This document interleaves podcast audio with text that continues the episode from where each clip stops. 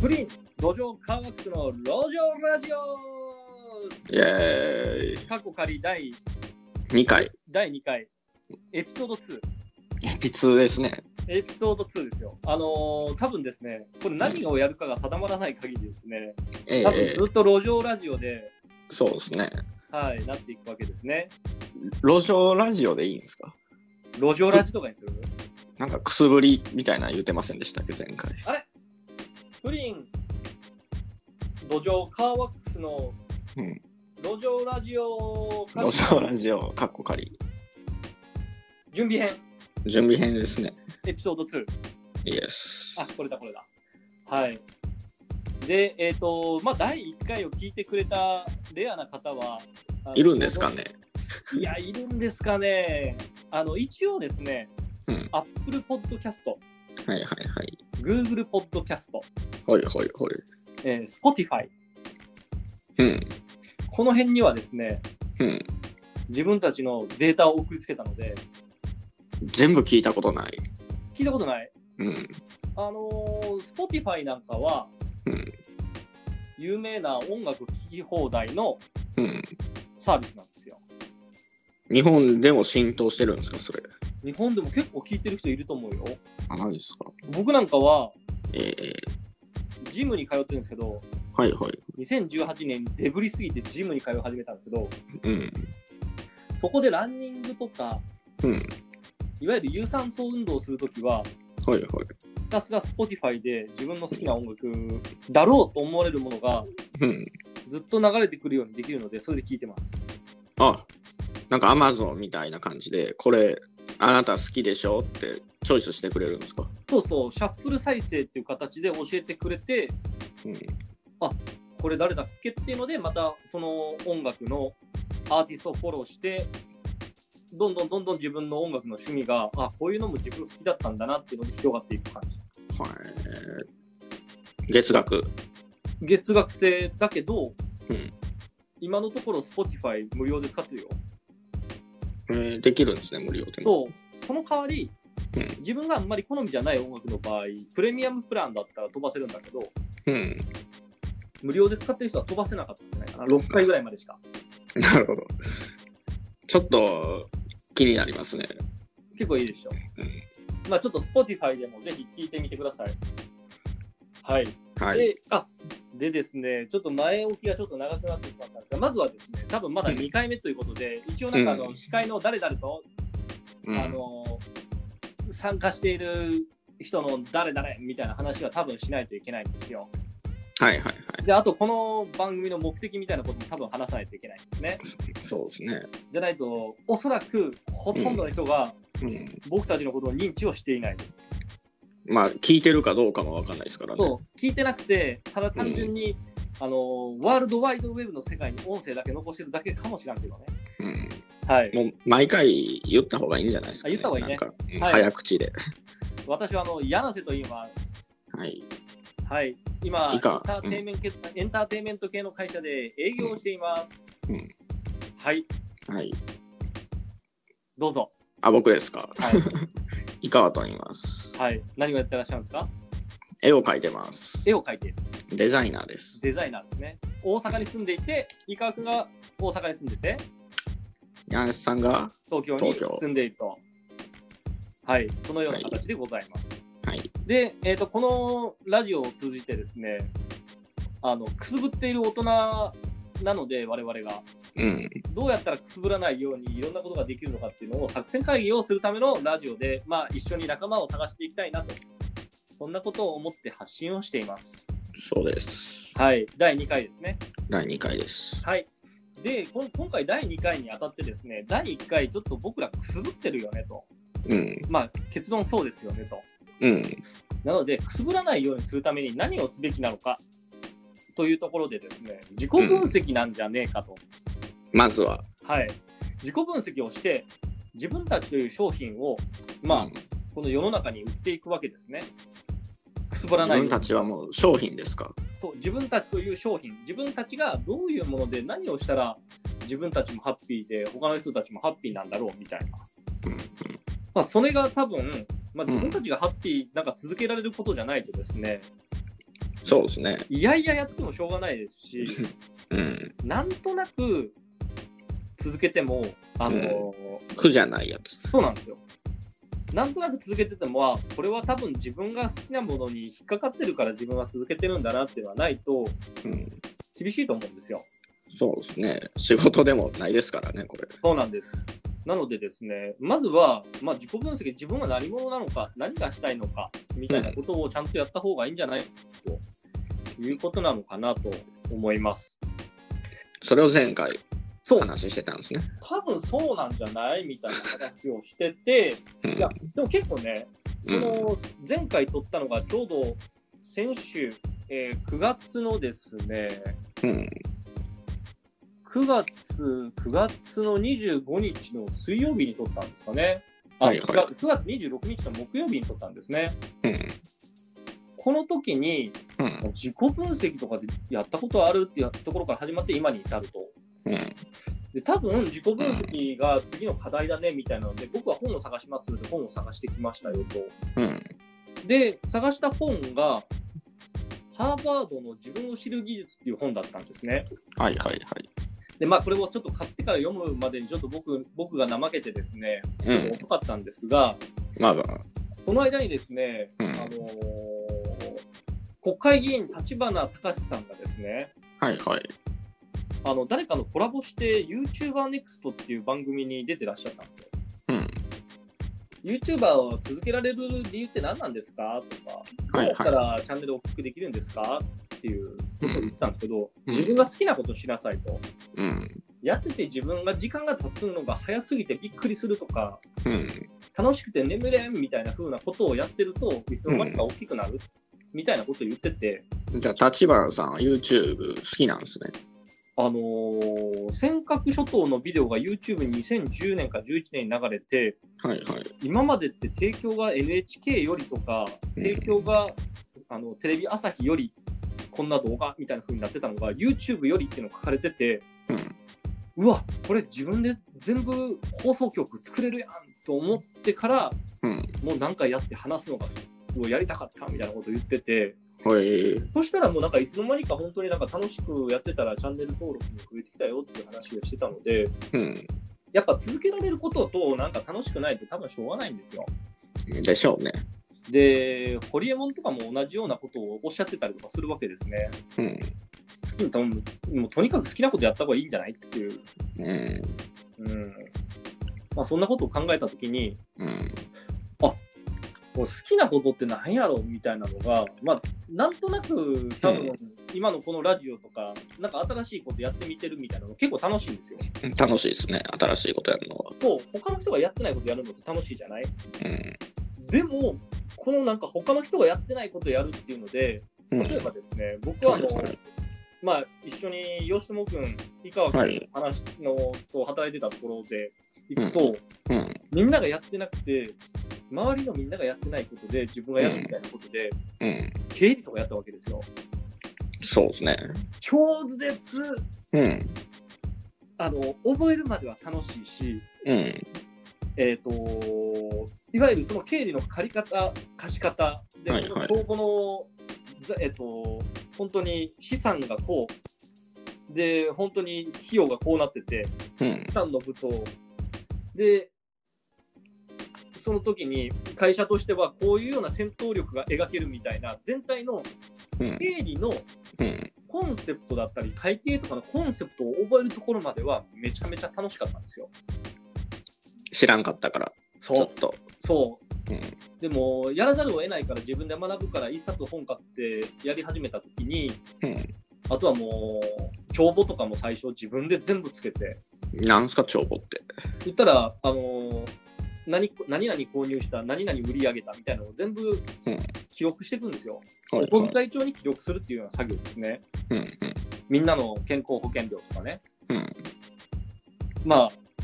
1回目2回目ぐらいまでは楽しいんですよはいはいはい。なんかもう自分が知らないからあうんこうやればいいんだなみたいなな、んか、レベルアプップしていく感じも面白いですかそう、うん途中からうん。もう覚えたのになんで俺がつけなあかんねんみたいなふうに思い出していやみんながやらないことやるっていうのは楽しいんだけどうん。もう覚えたから俺いい誰かにやってもらいたいと思ってうんうん。でもやる人がいなかったから最後、1年だけなんか、税理士みたいなのつけてたの僕知ってますわ、なんか。そうそうもう最後はうんようやく外注することができたんですけど、うん。まあねなんというか銀行口座を預ける銀行のカードを僕以外の人に預けるっていうことを本当にやっていいのかなみたいなことをちょっと思ったりとかしたわけですね。なんか怖いですね、それ。そう会社での。そうそうそうそう。で、それを新しく雇ったりした人に、ちょっと銀行のカード渡すからみんなの給料毎月振り込んどいてね、あとは全部帳簿もつけといてねっていうのって、うん。できんやんみたいな、 これ無理やろみたいな話になって、うん。まあ、しょうがないから俺やるかっていうことをやってたわけですが、うん。まあ多分他にもいろんな方法でアウトソースする方法なんかあったんだろうけど、誰も聞く人もいなかったしね、メインがゲームを作る会社な会社だったわけですから、誰もやりたがらないでしょうね。そう誰もやりたがらないし、誰も知らない。うん。そうそう。まあそんなこともあって、いや、なんかまあみんながやってないことをやるっていうのは楽しいんだけど、うん。多分俺ルーティン嫌いやなみたいなところはそこでは気づいたんですよ。なるほど。ただ同じことを。そう。うん。言ったらなんか新しいことやりますみたいなことはいいけど、ルーティンになったら嫌いっていうのは、これ多分、うん。ある程度何か新しく物事を始めるときに自分がそのことに気づいてたとしたらですね、はい。覚えつつ多分アウトソースする方とちゃんちゃんと探すっていうことを多分取ってたんだろうなと思ったりとかしますとですね、うん。そこに多分情熱を抱いてないし、帳簿つけることに対してね。ラジオは大丈夫そうなんですかラジオ大丈夫。だって喋るの好きやからね。そうですね。おしゃべりじゃない。おしゃべりだと思います。ほっといたらいいだって。う。うんん、居酒屋行ったら一人で喋っても、でしょうん、同じことずっと喋ってる、おもろマンですね。うんそこずっとルーティーンですけどね。あれでも多分ね、あの、うん酔っ払ったら、あんまうり、ん、実はなんか僕、お酒強いように見えて弱いんじゃないかと思ってるんですよ、最近。そうですかね。それで、うんもう脳の一部しか使われなくなって、うん、多あ分それはありそ多分、う。うん、今一番ヒットしてること言ってたら、多分みんな楽しいやろ、みたいなことで、ああ、相当アホな考えですよね、それ。 まあね、沖縄のおもろ町見て、おもろーって言い続けてたんでしょうね。一生言ってましたからね。何時間言ってたのかな なんか5、6時間言ってたんちゃいますか、全然思んないし。おもんない町聞っいててる方いうのを途中から言い始めたっていうのも覚えてるんですよ。あもうそれすら面白くなかったですね。あ、本当。 で、で、翌日、うんまあ、寝て起きた時には、もうその、おも、おもろって俺が言ってたりとか、おもんない町とか言ってたこともうん、忘れ忘れてて、てる。うん朝起きて、一緒にまあ、沖縄の、国際通りか。かな。国際通りのホテルに泊まってて、国際通りのホテル出て、マキシっていう駅に向かう途中で、うん。看板におもろ町って書いてて、俺それ見て嫌な記憶が蘇って、あ、一応やっぱ覚えてるんですね。なんかふんわり覚えてて、うん。あれ、おもろ町で俺なんか言ってたぞ、おもろいことっていうふうに思ったんですよ。でも全然面白くなかった。俺もしかしておもろ町で何か言ってたっつったら、めっちゃおもんないこと言ってたわ、みたいな話にを、吉友君にされたなっていう記憶しかないですね。あはい。ーてな感じで喋るのが好きなんですよね。あそまあまあ、そうそうなんです。言ったら、月は喋ることは好きなんです。だからうんまあ、多分ラジオは続くんじゃないかなと思いますよ。うん。うん。で、えーとうん話を戻していってですね、まあ、つまり、なんか新しいことやるのは好きだけど、うん、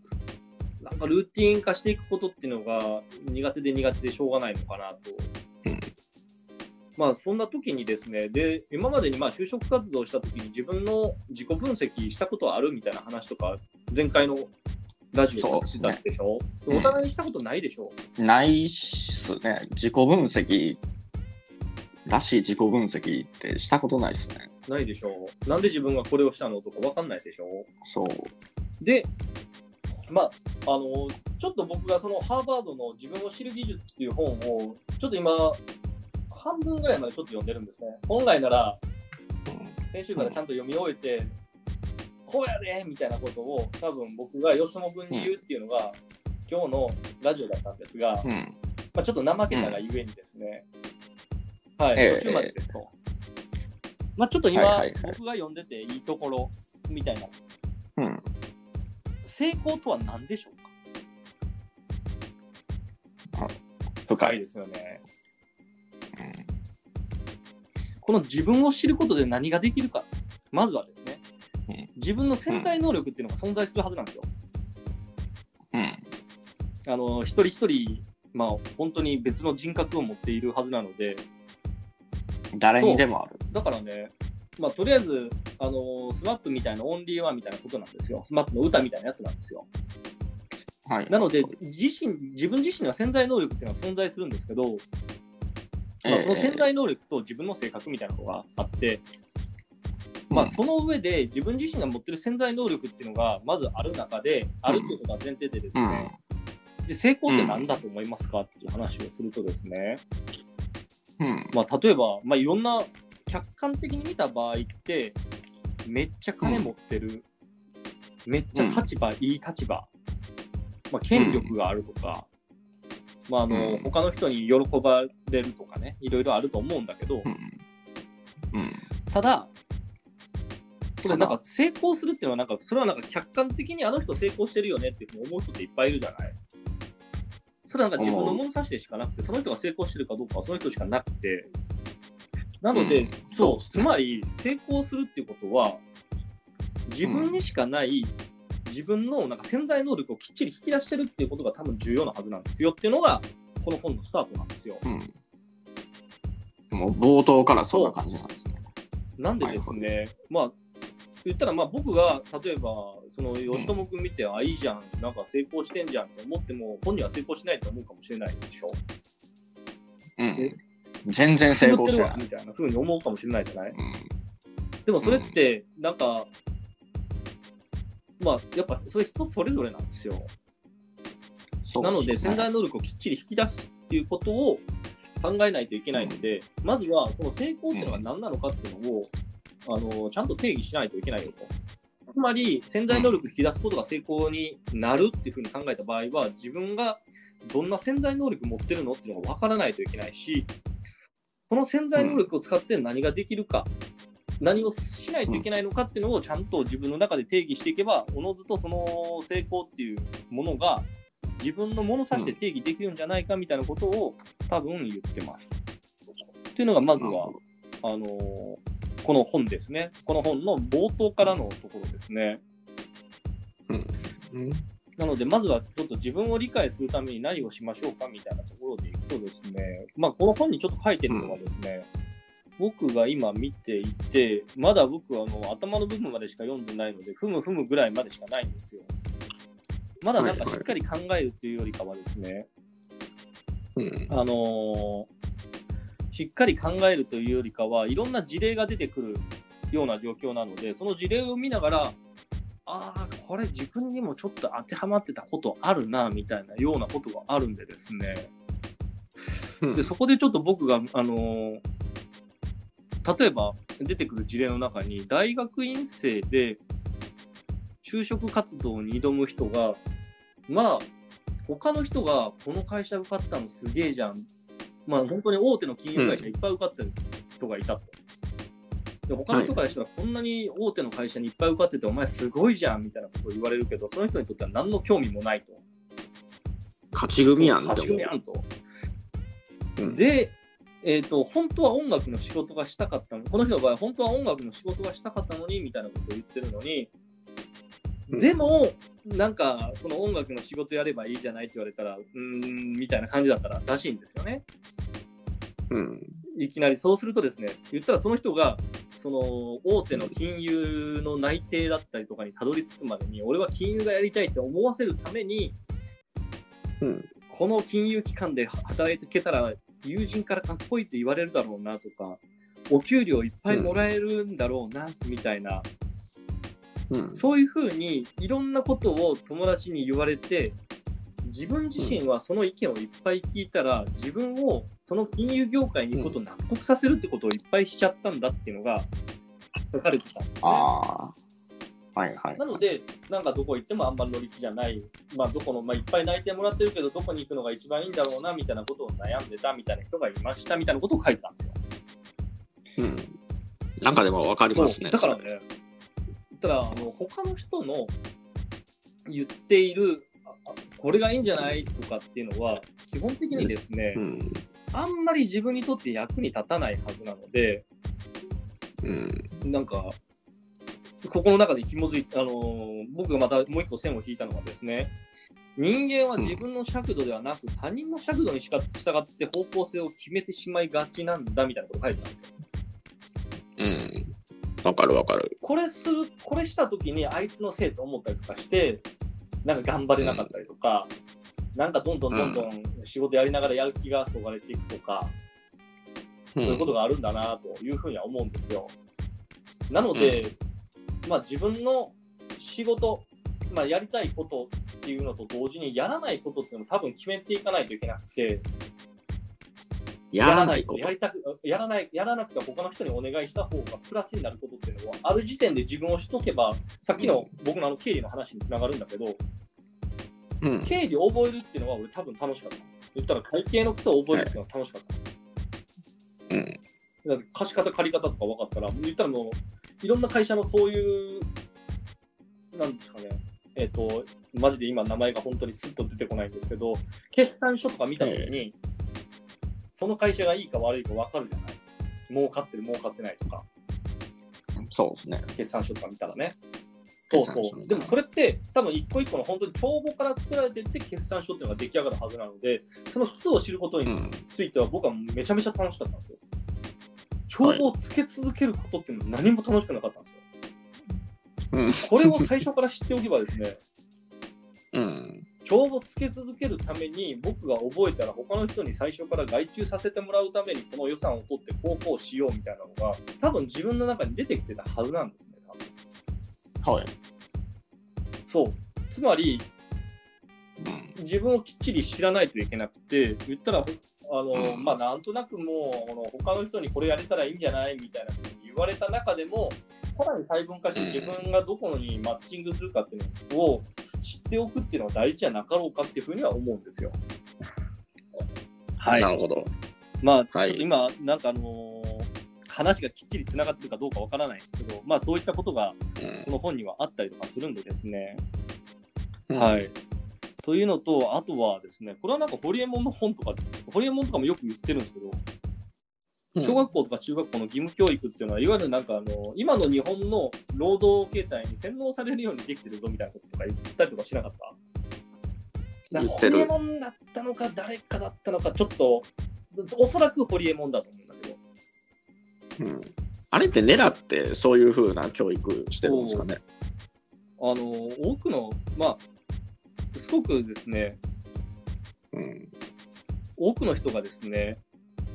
まあ、うん何らか基準とか実績とか目標をもとに成功を思い描くように教育されているんじゃなかろうかみたいなこと書いてあるんですよ。うん。で、そうするとですね、あのーまあ、これは学校の時に、えっと、ちょっと待ってくださいね。みんながその、今ちょっとなんか話つないで、今俺、なんか探してる。まあ、まあ、この多くの人まはあ何らかの基準、実績、目標をもとに成功を思い描くように教育されているんじゃなかろうかと。つまりですね、ここのところのやつを、俺がちょっと今見て、あの話をパッと忘れてしまったんですけど、あのーはい。自分の基準みたいなのが、うんあ、のまあ、教育だったりとか、なんか本当に学校とかで、あのうんいろんな人にアドバイス求めるようになっていったりとかですね、誰かの基準をもとになんかゴールとか定めるようになってしまってるので、それがなんかうん他の人から見たときに外的要因ですね、つまり、あつまり外的要因、この仕事やっとく方が、後であんたにとってプラスよみたいな、この資格取っときなさいとか、お母さんとかお父さんとかいっぱい言うわけじゃない。理由。でもそれは自分にとってあのお母さんお父さんの今のその時のお父さんお母さんからしたら私が取れなかったけど、この子取っといたら、後々なんかの外的要因で、なんか地位とかお金とかは得やすくなるんじゃなかろうかと。うん。でもそれって自分の、あの、それは外的にはそうかもしれないけど、自分自身は別にうん。そうは思ってないので、多分ハッピーにならないですよ。そうですね。子供の時は、なんでやらなあかんねやろうなって思いながらやっそうてた。そうそう。何がやりたいっていうのが、うん。あのーみんなが言ったら、例えば本当に有名な企業とかあるじゃない日本国内でも就職で有名な企業。みんなが一体、例えば全日空とか、全通とか。でかいとこね。あのよくいつも就職ランキングみたいな。みんなが望うむんっていうことは、やる価値のあうるん仕事だというふうにみんな錯覚してるので、自分にとってもそれ価値があるんじゃないかっていうふうに自分の中で思わせてしまうんですよ。うん。有名なとこだったらね。なので、それがなんか自分に実は合ってないとかね。たまにいますよそねう。なんか、仕事全然思んないわって言って、むっちゃ大企業行ってんそのうそうそうそうだから、そこで消耗していくよりは、やっぱなんか自分の好きなこと見つけてやった方がいいんじゃじゃないのっていうのが、多分くすぶらないようにするために必要なはずなので、でおそらく僕とか吉友君とか、そういうのをしっかりやってないと思うんですよ。うんやってななんいとですなねく。こっちみたいなのしか俺選んでないもん。そう。俺もたまたま絵が描けるだけで、たまたまなんかいろいろやってたら、そう。でもなんか自分が選択したものの中に、多分自分のその潜在能力に触れる何かのヒントみたいなのはあるはずなんですよね。うん。まあ、それを、この自己分析習慣、まあ、準備編ですね。習慣。ここの中できっちり見つけ出しましょうみたいな話ですよ。で、えっ、と、次はですね、あのー今回ですね、今、僕がですね、うんまあ、途中までしか読んでないので、あの、申し訳なかったんですが、いえいえ次回はちゃんと読んだ上で、これってどう思うだったりとか、なんかチェックシートみたいなのをつけて、お話ができるようにしたいですね。そうですね。あの、なんか、聞いてて分かりやすいレベ聞ル。いてて分かりやすいレベルのもの。今日の話はどうでした、僕の。今日の話ですか。頑張って、アホでも、僕みたいなアホでも分かるようにやってくれてるなって思いました。ありがとうございます。 あのーはい。自分の中でちゃんとね、メモをしながらこういう本は読まないといけないね。うん。で、この本について、そのハーバードの自分を知る技術っていう本なんだけど、ええあのーちょっと調べてたりとか、まあ、アマゾンとかでこの本買ったら、まあ、いっぱい出てくるんだけど、まあ、あの、ショールーム前田裕二さんっているじゃないはい。あの人のメモの魔力とかも自己分析本なんだよね。ええあなるほど。だからね、あのーなんだろう、本当になんかゴールにちゃんとたどり着くためのことを、まあ、なんとなくやっぱり、はっきりと意見を物申してたりとか、なんか自分の好きなことをやって楽しそうにやってるなっていうふうに思う人って、多分自己分析むちゃくちゃやってるんだと思う。自分のやってることが楽しいって思ってる人は。だから自分の価値観とかめっちゃ持ってるじゃないなんか自分はこっちの方が楽しいしみたいな話とか、うん自分はこうみたいなうん。そうですね。やりたくないものやりたくないでしょやらないみたいな。そうそうだからやっぱりでもなんか、なんか日本か、日本だけかどうかわかんないですけど、うんなんかこう苦しいことが美徳とされてるじゃないですか。はいはいはいはいあれもやっぱ教育のせいなんですか教育とわかんないけどあの戦争中の話とかもあったりとかするんじゃないですかねあ変えて変えて変変ええてて変えてみたいなそしたら勝てるわみたいなことを言ってた時あったんでしょで耐えてうん耐えて耐えてみたいなことをやった時に、なぜそういったことをしたかっていうふうに考えると日本、うんその当時の大日本帝国のせ政府とかがなんか民衆が暴れるっていうよりかは押さえつけて、うんみんなで一緒に勝とうぜっていうなんかプロジェクト目標を立てたわけでみんなが我慢すれば勝てるんだみたいなみんなが我慢して出来上がったご飯をなんか兵士に持っていくぞとかわからないけどね。うなんかみみんなの気持ちを一致団結させたという点ではすごいんじゃないですか。っていうのなるほがど多分そのままの流れできてるから苦しいことが美徳とされてるんじゃないかん、まあでも多少のな。うね、ん、